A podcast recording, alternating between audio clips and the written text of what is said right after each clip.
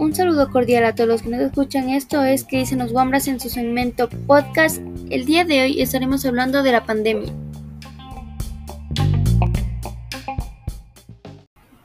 Bueno, la pandemia hizo que cambiáramos la manera que nosotros estábamos acostumbrados a vivir. Primero hizo que nos encerráramos, luego que nos apartemos de amigos y familiares. También la pandemia trajo muchas preocupaciones y emociones negativas, ya que varias personas perdieron sus trabajos, les minoraban el sueldo e incluso no les pagaban a tiempo.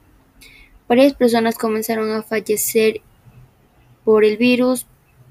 También varias varias familias completas se contagiaron y eso la verdad era muy triste y por eso varias personas cayeron en depresión e incluso estaban muy estresadas.